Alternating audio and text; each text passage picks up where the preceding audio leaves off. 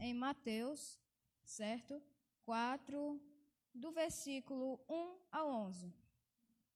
Certo? Deixa eu até aqui também.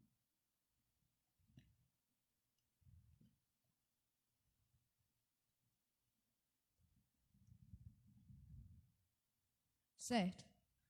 Eu vou ler aqui na minha Bíblia. Tá?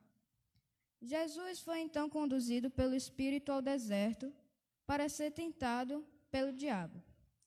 Tá? Depois de, de jejuar 40 dias e 40 noites, teve fome.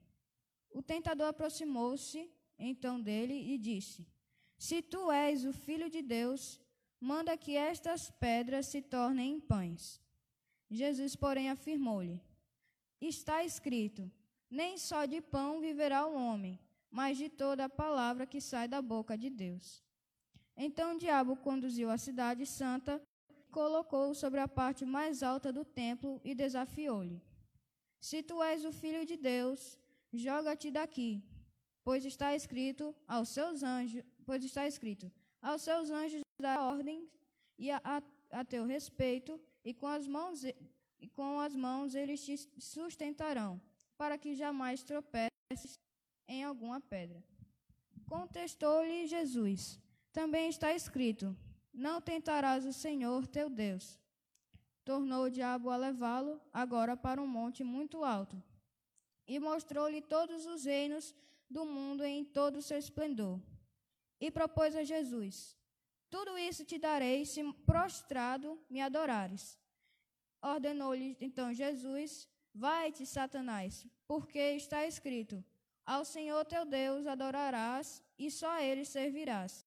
Assim o diabo o deixou, e eis que vieram os anjos e o serviram. Certo?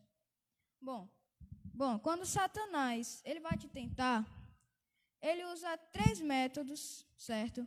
Que são os pontos que quero destacar nesta noite. Primeiro ponto, tá?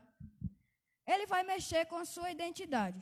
Aqui você pode ver é, no versículo 3, o tentador aproximou-lhe, aproximou-se e então dele e disse: aproximou, aproximou-se então dele e disse: Se tu és, se tu, né? Se você é realmente o filho de Deus, né? Manda que estas pedras se tornem em pães. Então, se você não souber quem você é e o seu objetivo nesta vida, meu amigo, Tá complicado. Né? Por exemplo, vou pegar um exemplo aqui.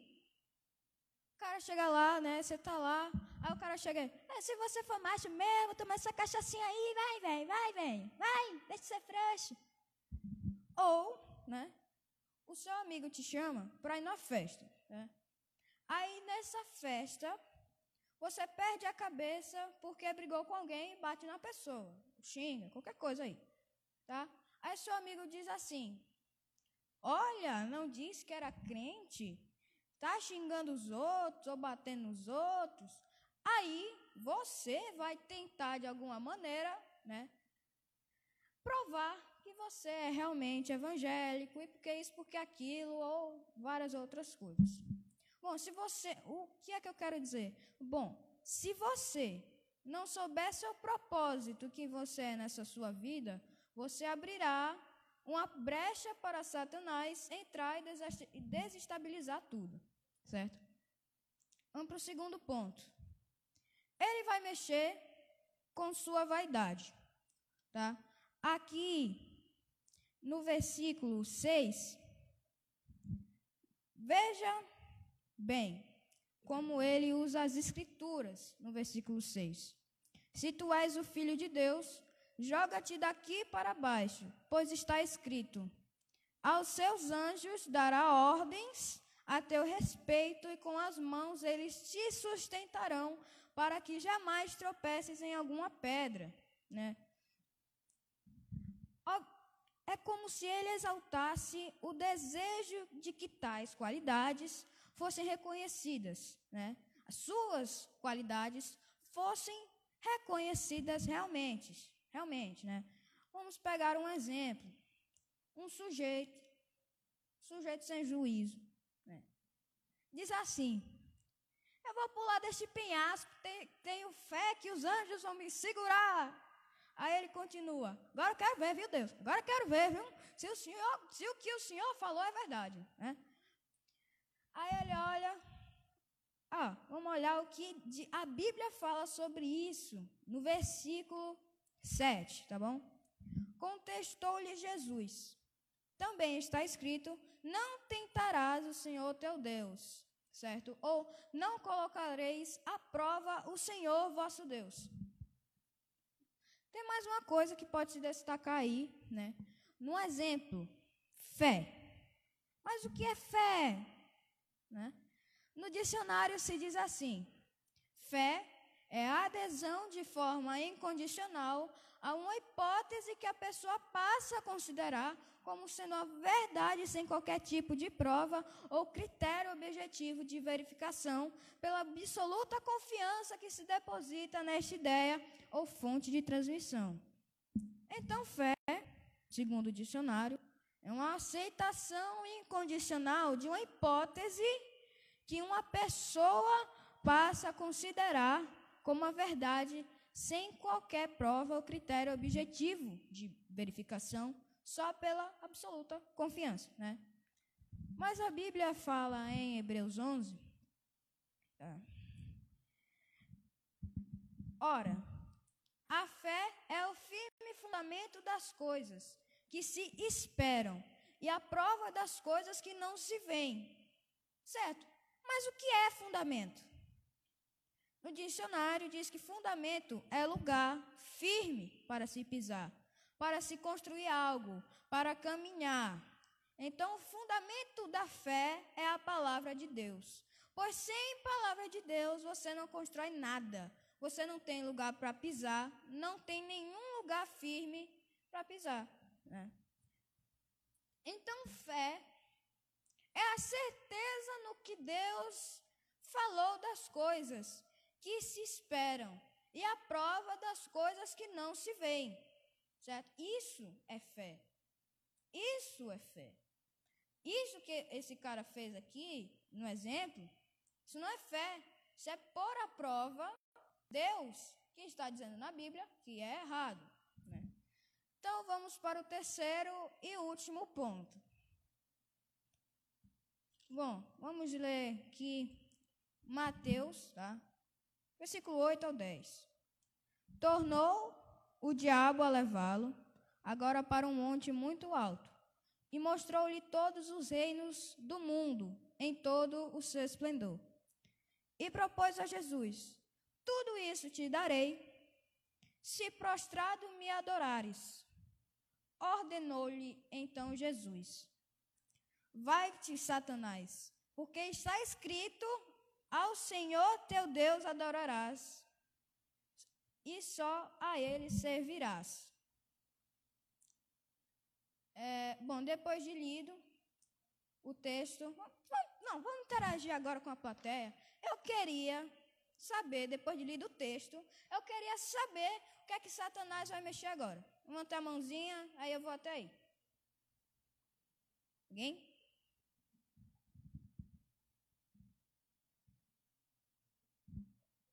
Isso aí? Não?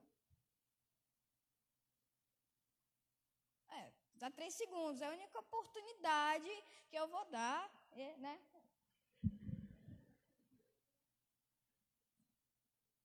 Tá, né? É.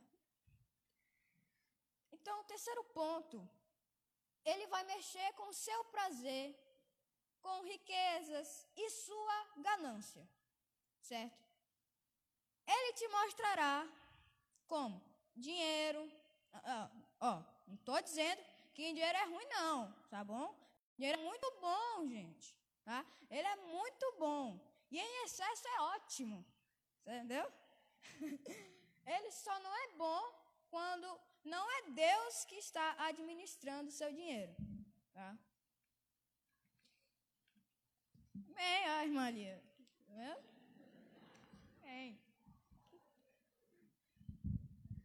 Bom, voltando, né, ele vai te oferecer carros, casas, mulheres, fama, etc. E ele ainda facilita as coisas para você ceder e dizer sim em vez de não. Tá? É porque é tão fácil, é tão fácil, é como o diabo tentou fazer com Jesus. Tudo isso te darei, se prostrado me adorares. É difícil? É? Pois é. No começo é tudo beleza, muita fama, dinheiro, casas, carros. Mas lá na frente você se tornará um escravo do diabo. E foi por isso que Jesus morreu na cruz para nos livrar dessa escravidão. Amém? E o texto fala: adore o Senhor, vosso Deus, e sirva somente a Ele. Bom, conclusão, certo? Vamos. Então, para concluir e passar a palavra para a pastora, queria dizer só duas coisas que são: o diabo sempre usará seus pontos fracos, tá? Exemplos são os que eu falei hoje aqui: prazer, ganância, vaidade e identidade. Né?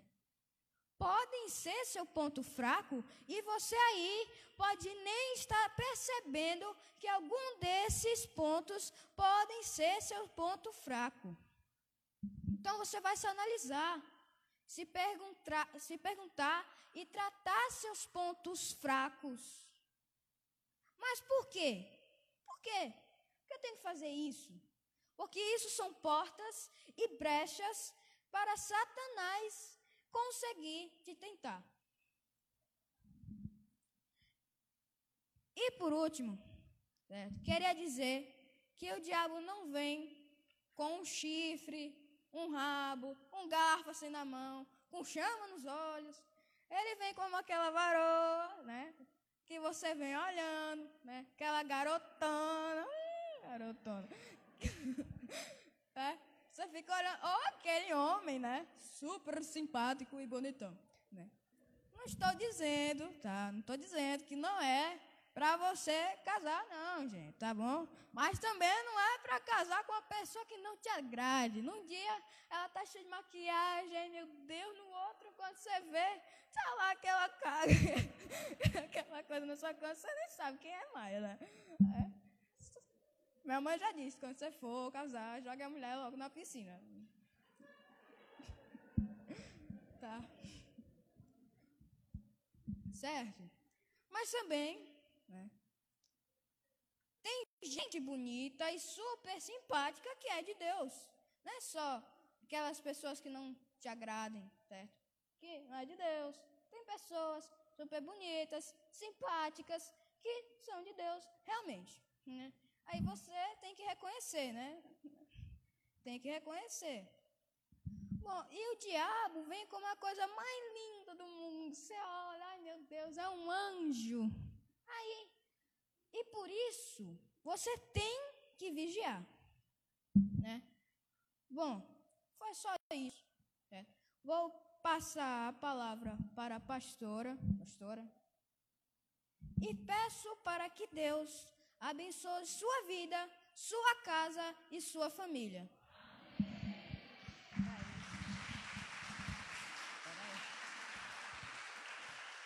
Vamos orar agradecendo a Deus pela vida do Livingston.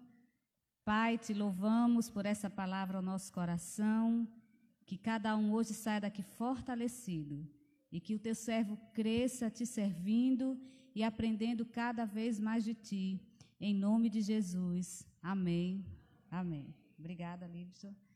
Meus amados, então, os três pontos. As três maneiras que o diabo usa para nos tentar. Primeiro, na nossa identidade. Se eu não sei quem eu sou, de forma alguma eu conseguirei resistir às tentações que o diabo coloca em meu caminho. Então eu preciso ter convicção de que eu sou filha de Deus. Amém? É, a, é, o primeiro ponto onde Jesus é tentado. Satanás chega para ele e diz: Se tu és o filho de Deus, faça isso, faça aquilo, deixe de fazer isso, deixe de fazer aquilo. E você vê então Jesus firme nas suas convicções Ele não se deixa abalar porque estava com o corpo enfraquecido por 40 dias e 40 noites em jejum, mas ele sabia que ele não precisava provar nada a ninguém.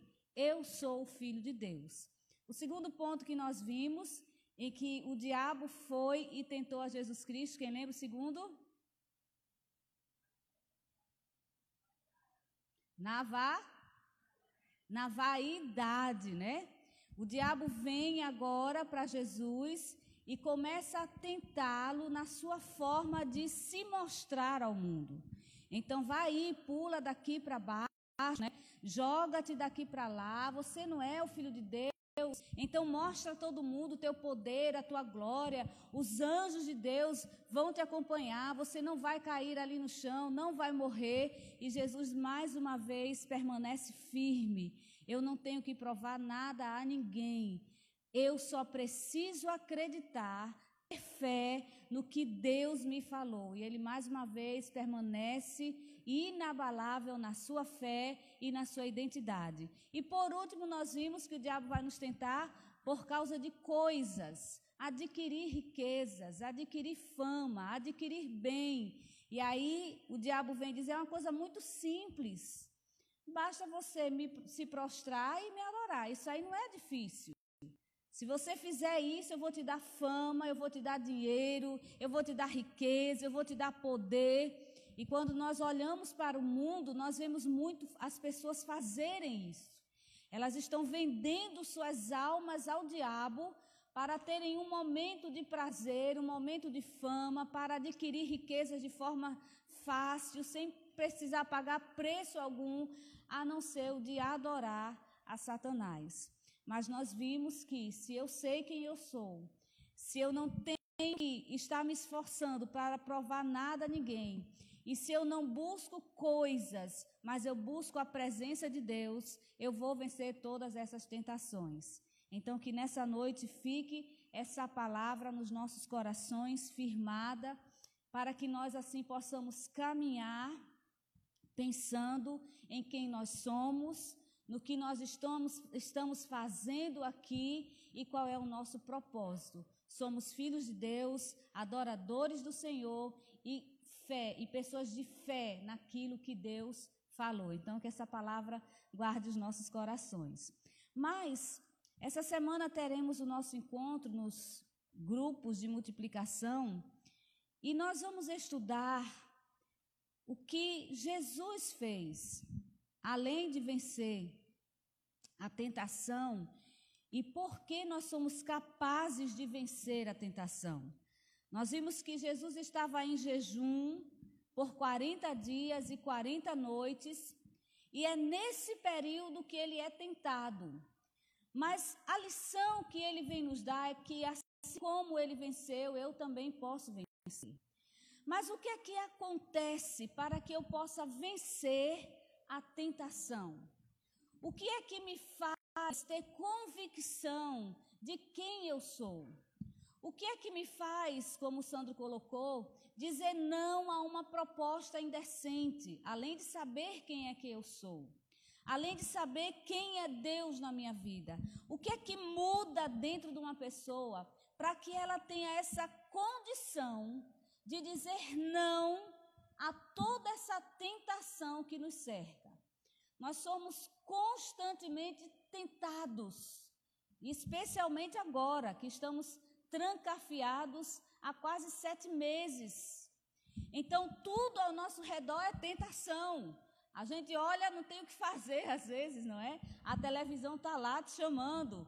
Aí você sai da televisão, tá lá a geladeira te chamando, e tem, você foge, tá lá o WhatsApp, e tem o Instagram, e tem tanta coisa que você diz, meu Deus, como é que eu venço? Como é que eu fico firme diante das tentações? Eu preciso entender o primeiro ponto: quem eu sou. Para você que está ao lado aí, pergunte a seu irmão: quem é você? Porque o primeiro ponto que Satanás sempre usou para nos tentar. No jardim do Éden foi assim. Ele questiona quem ele é. Chega para Adão e chega para Eva e diz assim: é, Deus sabe que no dia em que vocês comerem, vocês serão iguais a Deus, conhecendo o bem e o mal. Então veja que essa estratégia é antiga, é uma estratégia do diabo antiga. Se eu não sei quem eu sou, eu vou cair na primeira tentação.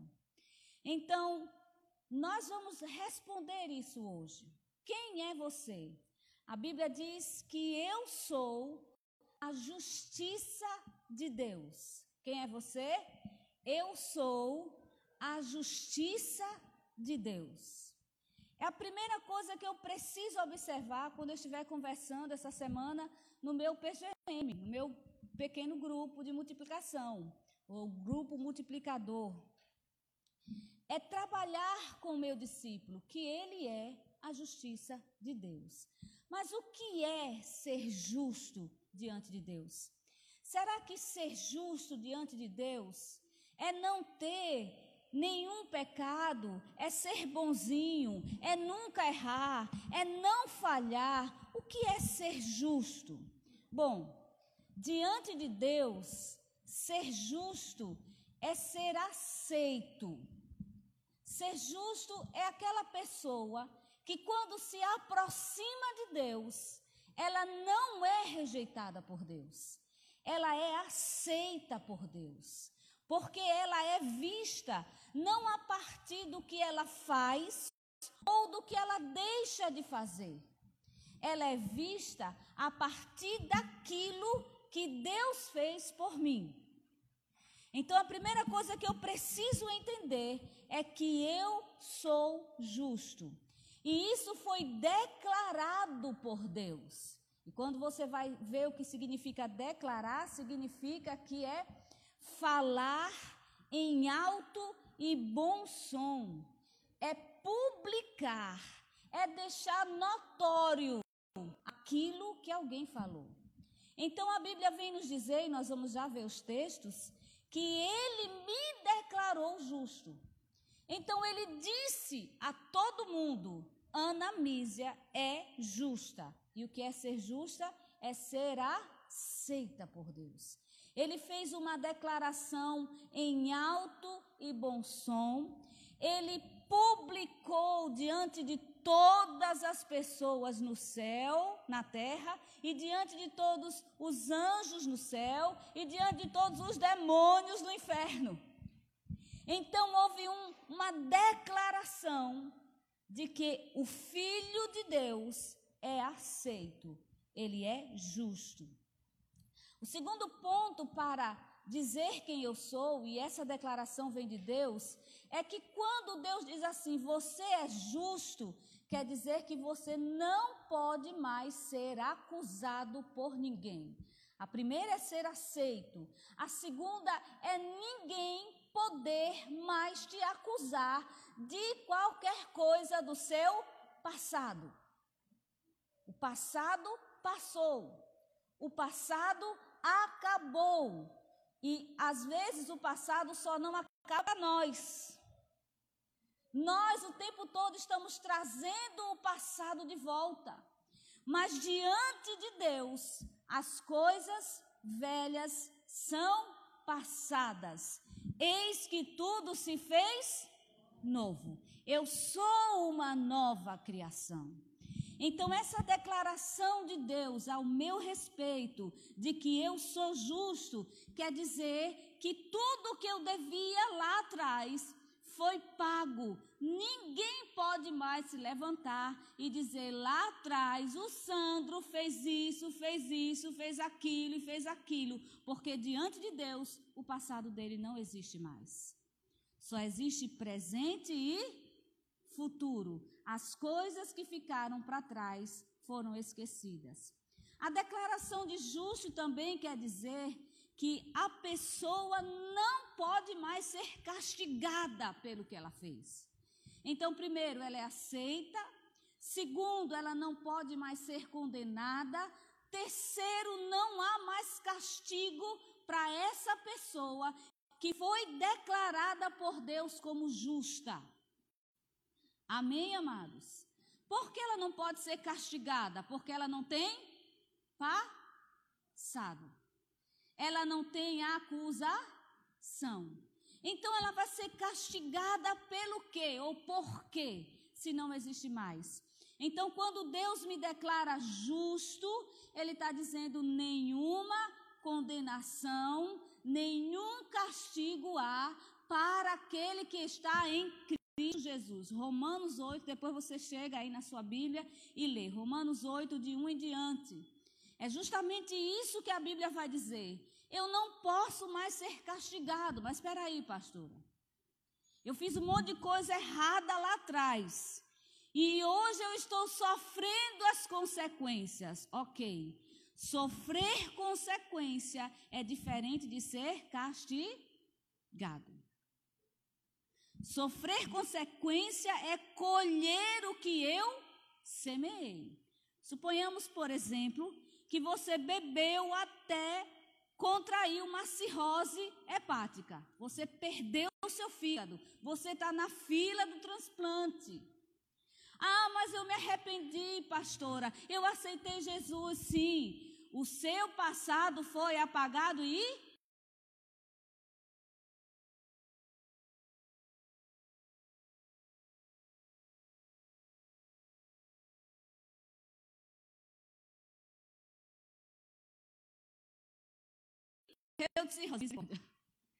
morreu no jeito. Chegou diante de Deus ele vai dizer: Você é aceito. Não há acusações contra você. Não há castigo pelo que você fez. Amém? Então, quando eu sou declarada justa, eu estou sendo aceita, eu estou tendo removida toda acusação e todo o castigo sobre mim, que pesava sobre mim, foi totalmente removido. Então, ser declarado justo também quer dizer que não se atribui mais nenhuma pena condenatória sobre essa pessoa. Ela está zerada de Deus. Então, preciso entender que eu hoje, quando eu comecei uma nova vida com Cristo, não tenho mais histórico de condenação, histórico de castigo, histórico de rejeição, histórico de pena. Acabou isso para mim. E por que eu preciso entender isso? Porque o diabo sempre virá e me dirá: Olha aí, não é você, Fulano? Quem era você? Lembra que você fez isso? Lembra que você fez aquilo? Lembra que não sei o quê? Ele vem com acusação.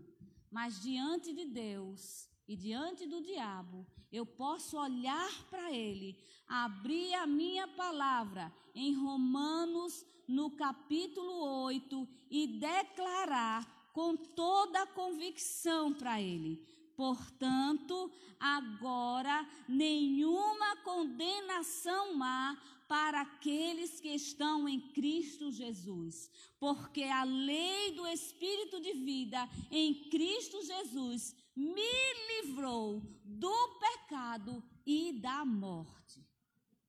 Então, o crente que não entende isso, ele viverá sendo atormentado e tentado por Satanás, porque ele não sabe quem ele é em Cristo Jesus. A partir do momento que ele entende que ele foi justificado e que agora ele é aceito por Deus, ele começa a acessar a voz do diabo na sua memória, mexendo no seu passado. Tem pessoas que vivem atormentadas dentro da igreja porque não conseguem esquecer o seu passado. Deus já esqueceu, mas ele não esquece do seu passado. Então, quando você estiver conversando com alguém ou com você mesmo, que o diabo vier com acusações, Olhe e diga o que está escrito: não há condenação, porque ele me declarou justo. Quem pode declarar alguém justo? Vamos olhar para a nossa justiça. Primeiramente, o que é justiça? A justiça é a busca incessante pela verdade, sim ou não? Sim ou não? Cadê meus juristas aqui? O que é a justiça? A justiça é a busca pela verdade, para dar a cada um aquilo que lhe é devido. Isso é justiça.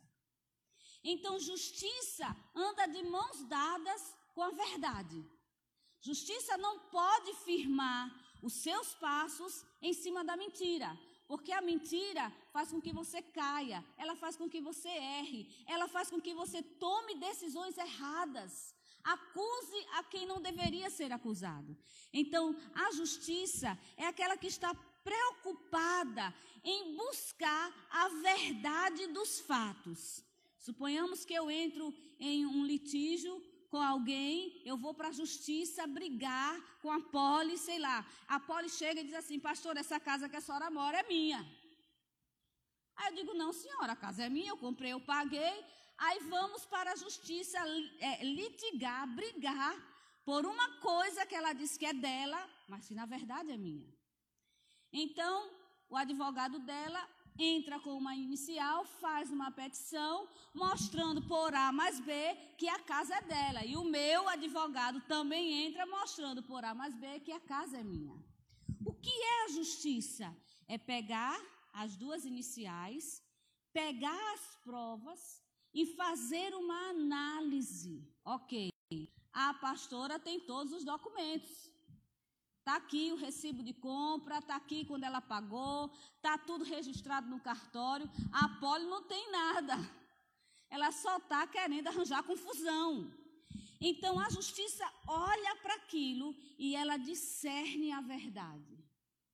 A partir do momento que a verdade nasce, o juiz então é aquele que tem poder para declarar qualquer coisa a respeito daquela questão. Por que ele tem poder? Porque ele é a autoridade constituída por inúmeros processos. Estudou, fez concurso e tarará, tarará. Ele tem um monte de processo que ele cumpriu e procedimento para ele se tornar um juiz. Então, alguém que faça uma declaração de que eu sou justa, ele tem autoridade para fazê-lo. Ele está respaldado na verdade. E é por isso que ele é capaz de dar uma declaração. Ana Mísia é justa. Como é que você prova isso? Como é que você, juiz, vai dizer para A mais B que aquela mulherzinha de um metro e meio é justa? Quais são as provas que você vai me mostrar para dizer que ela é justa. Porque eu tenho um monte de outras provas aqui contrárias. Eu tenho o dia que ela ficou com raiva, eu tenho o dia que ela xingou, eu tenho o dia que ela bateu que não devia bater, eu tenho o dia que, sei lá. O outro começa a arranjar um monte de prova e dizer: olha aqui, tudo que ela faz demonstra que ela não é justa. E qual é a prova que aquele juiz chamado Deus tem para me declarar justa. Quais são os documentos comprobatórios que dizem que a declaração dele a seu respeito é válida? Ah, porque ele é Deus. Ah, isso aí não funciona. Porque Satanás também é um Deus. E a Bíblia chama de Deus desse século. Ele também tem seguidores. Ele também tem discípulos. Ele também tem o reino. E qual é a diferença do Deus diabo para o Deus Jesus Cristo? Por que ele pode declarar que eu sou justa e o diabo não pode declarar que eu sou injusta? Pois muito bem. A primeira coisa é a declaração de justiça. E a segunda coisa é o termo de justificação.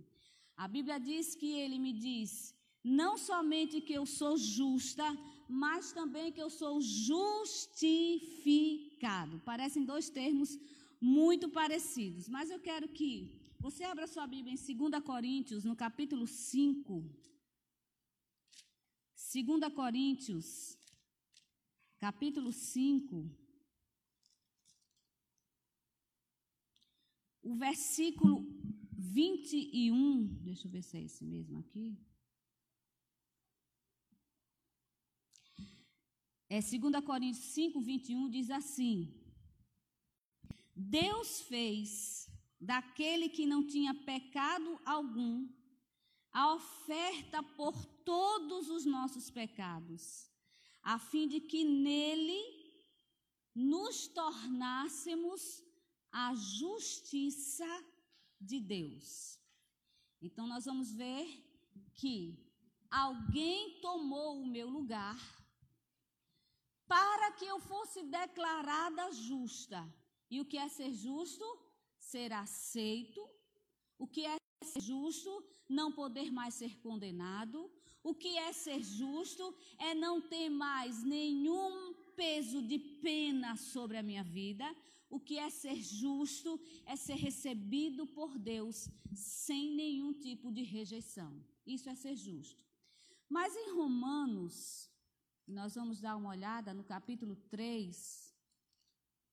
Romanos, capítulo 3. A Bíblia diz algo muito interessante. Ela diz assim no versículo 23. Romanos 3, 23. Romanos 3, 23. Todos pecaram. Quem pecou? Você pecou, irmão? Sim ou não? Maria pecou? A mãe de Jesus? Sim ou não? Pedro? Santo Antônio, né? Tanto santo que tem. Será que eles pecaram? A Bíblia diz assim: todos pecaram e foram afastados da glória de Deus.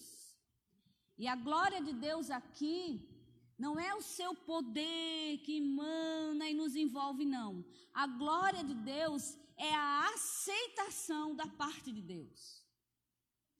Então a Bíblia está dizendo o seguinte: todos pecaram e foram rejeitados por Deus. Todos, todos. Até a mãe dele, Maria, todos, todos pecaram. Aí ele vem e diz assim: sendo, pois, justificados gratuitamente por sua graça, mediante a redenção que há em Cristo Jesus. Deus o ofereceu como sacrifício para propiciação por meio da fé, pelo seu sangue, proclamando a evidência da sua justiça por sua misericórdia, havia deixado impunes os pecados anteriormente cometidos, mas hoje, no presente, ele demonstrou a sua justiça, a fim de ser justo e justificador daquele que deposita toda a sua fé em Jesus Cristo. Amém? Então ele está dizendo o seguinte: Deus procurou alguém na terra que fosse justo, que fosse aceito, que não tivesse culpa no cartório, que não tivesse condenação, que não tivesse castigo. Ele procura e não encontra, nem na sua casa. É bom frisar isso.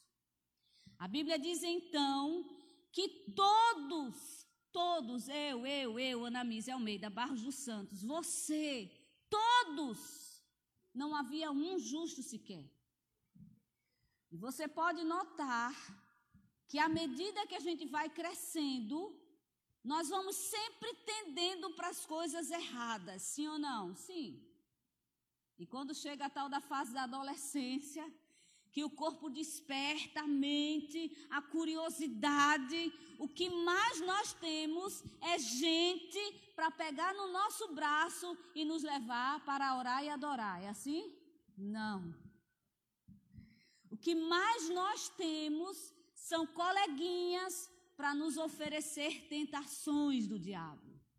Então é para fumar, é para beber, é para se prostituir, é para enganar pai e mãe, é para abortar, é para mentir, é para furtar e vem dizendo: deixa, porque ele é jovem, deixa ele experimentar a vida. deixa ele quebrar a cara, não é assim? E você acha que está fazendo algo legal, eu estou vivendo, eu estou aqui, vou experimentar tudo. Ainda vem uns, uns, uns jargões aí que dizem assim: olha, faça enquanto está vivo, porque amanhã você não sabe. Viva hoje como se não houvesse amanhã. E aí essas coisas todas vão só revelando que nós não somos justos. Só é isso que revela. Revela que eu e você somos iguais. Não há nenhum que seja bonzinho. Nenhum. E é isso que o texto de Romanos está dizendo. E outra coisa, tem gente que vai envelhecendo, amadurecendo e continua pecando desenfreadamente. Só que ele está melhor. Porque agora as desculpas são ainda melhores. Ele está todo ferido, ele está todo machucado, passou por um monte. Aí, agora, agora é trauma, né? Não, estou traumatizado. Eu fui abandonado, eu fui ferido e vai acumulando esse monte de coisa e ele continua pecando e andando distante de Deus. A Bíblia diz então: todos nós somos iguais. Olhe para seu irmão e diga: Você não é melhor do que eu, e nem eu sou melhor do que você. Olha assim para o seu bracinho e bata assim: ó, Diga: Carne é carne. A minha carne é igual à sua. Amém? O que é que vai fazer a diferença? A diferença é quando eu entendo que se eu ando distante de Deus, eu sou desculpa a palavra, como o povo gosta de dizer, sou imundiça, né? O povo diz essa mundiça, né? É isso mesmo. A nossa carne nos separou de Deus. E é por isso que a Bíblia diz assim: se fosse depender de mim ou de você, continuaríamos distantes de Deus. Sim ou não? Olhe para o seu comportamento dentro de casa. Dentro de casa. Quantas horas por dia você busca Deus? Ah, pastora, eu não tenho tempo. Sete meses presa. Ah, mas eu não tenho tempo. Mas olhe para onde você está sempre sendo levado. Netflix, conversas tolas, músicas, colegas, colegas que não chamam você para orar, colegas que não mandam um versículo bíblico, conversas que não te edificam. O que é isso? É isso aqui dentro de mim, a minha natureza. A Bíblia diz: não tem nenhum justo. Nenhum justo. Nem eu, que sou sua pastora, sou justa. Aí a Bíblia diz assim: sendo justificada. De que forma? Gratuitamente. Diz assim: por quem? Pela graça. Pela graça. Não é por minhas obras. É que Deus olhou para Ana Misa e disse: Meu irmão, se eu não der um jeito nessa mulher, ela vai para o inferno de malicuia. Veja, pastor, eu nunca pensei que a senhora fosse assim. Eu sou igual a você. Não sou melhor nem sou pior. Sou igual. E Deus olhou para mim e disse: Se eu não fizer algo, por Ana Mísia, se eu não fizer algo por Damires, se eu não fizer algo por Miriam, se eu não fizer algo por João, se eu não fizer algo por Pedro, se eu não fizer algo por Maria, se eu não fizer algo por Dani, eles vão se danar todos, vão para o inferno. E aí a Bíblia diz que graça é algo que eu não mereço, mas Ele quis me dar. Amém? Por isso que quando você diz assim, cada dia me apaixono mais pela graça que me alcançou. Sei que não mereço teu bem, Senhor. Você está contando certo. Eu não merecia. Você não merecia. E ele sabia e sabe disso. Você acha que até hoje a gente merece? Não. A Bíblia diz assim: as misericórdias do Senhor se renovam a cada manhã. E se elas não se renovassem, nós já teríamos sido consumidos. Isso é o poder da graça. Eu não mereço. E eu tenho que botar isso na minha cabeça. Deus me ama. Não é porque eu mereço, mas é porque Ele é amor. Ele é amor. Mas Ele também é justiça. Então, Ele cumpriu todas as regras para me declarar justa. Então eu estou entre o amor e a justiça. Aqui no meio eu estou amparada pela graça de Deus. Amém? Então a graça foi me dada. Só que eu só entendo a graça e eu só recebo a graça, ele diz assim, mediante a fé. A fé em quem? A fé na Igreja Batista do Avivamento, é isso? A fé na igreja, sei lá, é, arrebatados, não nem se existe. A fé, existe uma que se chama Cuspe Sagrado de Jesus. Existe, viu? É só procurar na internet. Tá lá. Igreja do Cuspe Sagrado de Jesus. Eu não sei onde arranja tanto cuspe, mas ele está lá cuspindo. Então, eu creio nisso aí. E eu sou justificado? Não. A Bíblia diz que a graça me justifica mediante a fé pelo sangue de Jesus. Eu preciso acreditar que o que ele fez foi suficiente para que eu recebesse a declaração: você é aceita. Você não pode ser condenada. Você não pode ser mais castigada. Você não pode mais viver em maldição, porque ele pagou o preço. Amém? Mas ele diz assim: mediante a redenção. Quem sabe o que é redenção? Ok havia algumas maneiras de redimir.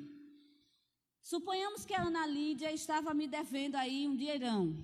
Vamos botar aí, Ana Lídia. Nós dois somos chiques, assim, uns dois bilhões. Olha, ela pediu emprestado, eu pude dar, poxa, eu sou demais, né? Mas era uma dívida, assim, exorbitante.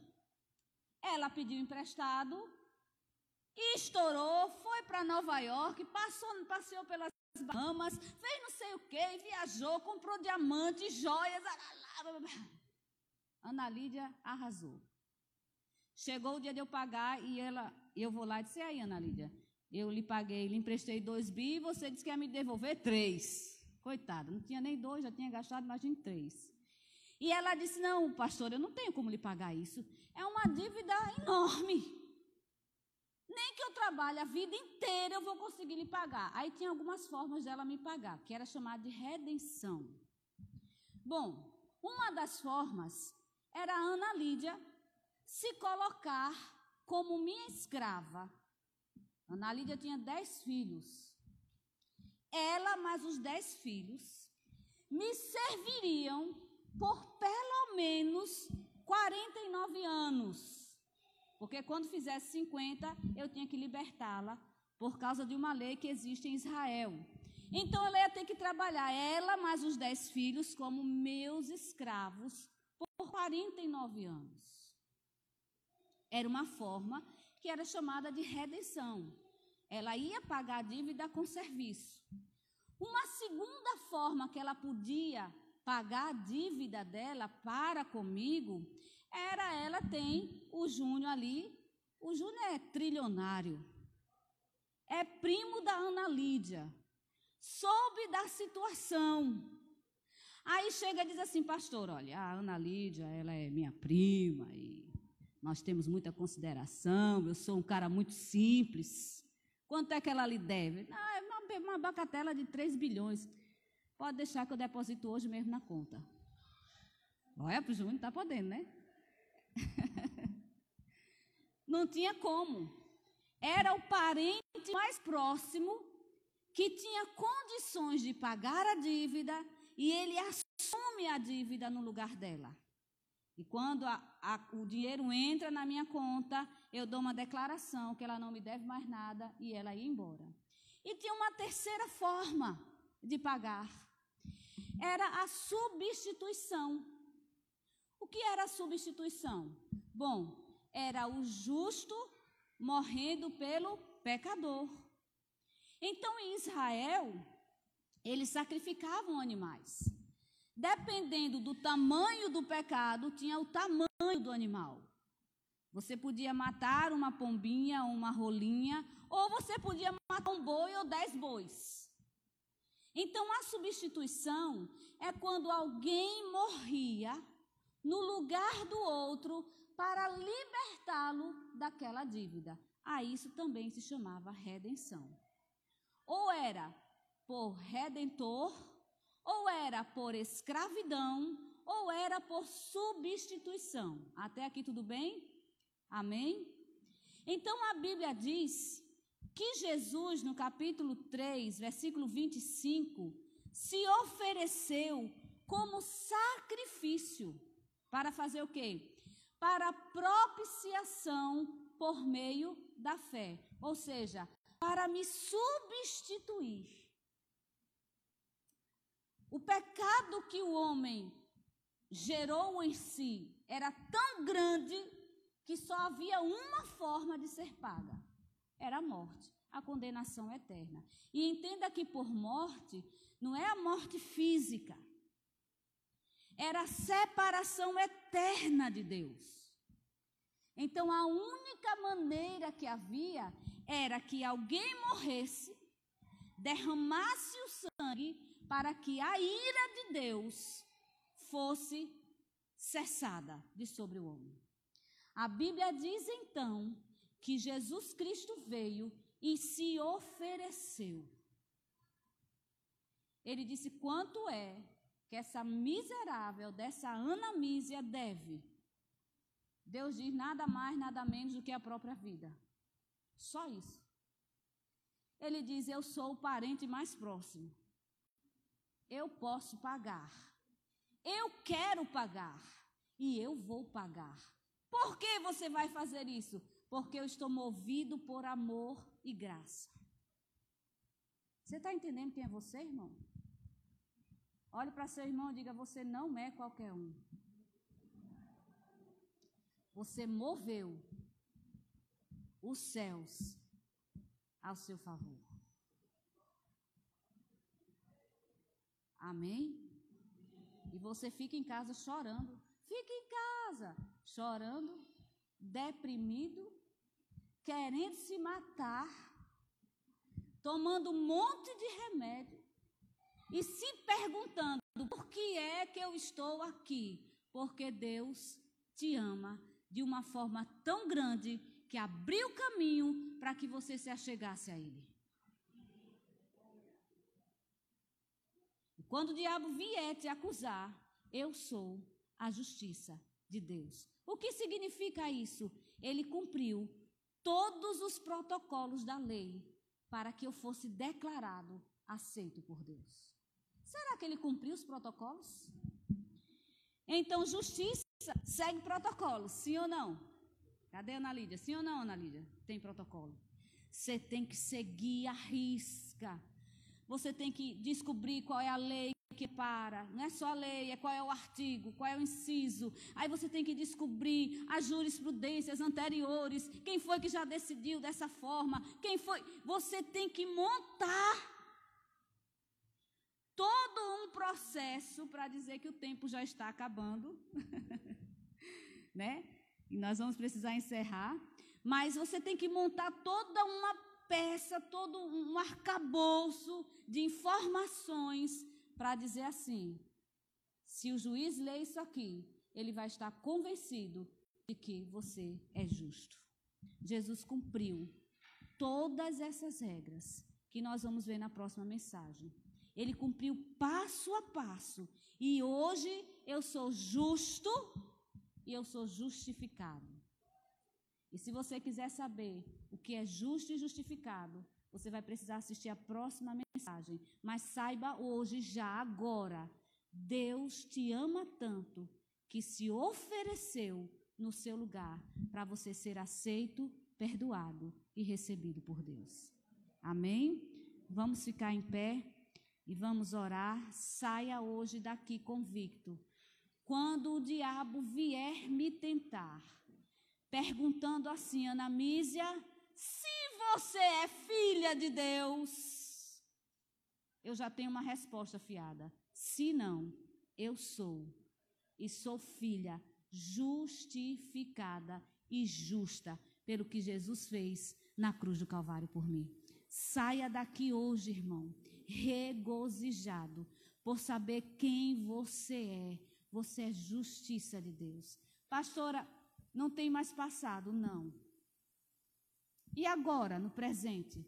Agora tem uma parte que é minha e sua, que também nós vamos entender à medida que estivermos estudando. A santificação é um processo que é minha parte fazer. Andar em cima do que Cristo já fez por mim. Então, começa com a declaração de justo. Chega às minhas mãos o termo de justificação para que eu possa andar em santificação.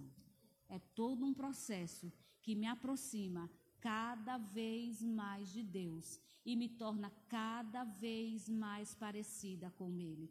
Me torna cada vez mais parecida com meu Mestre.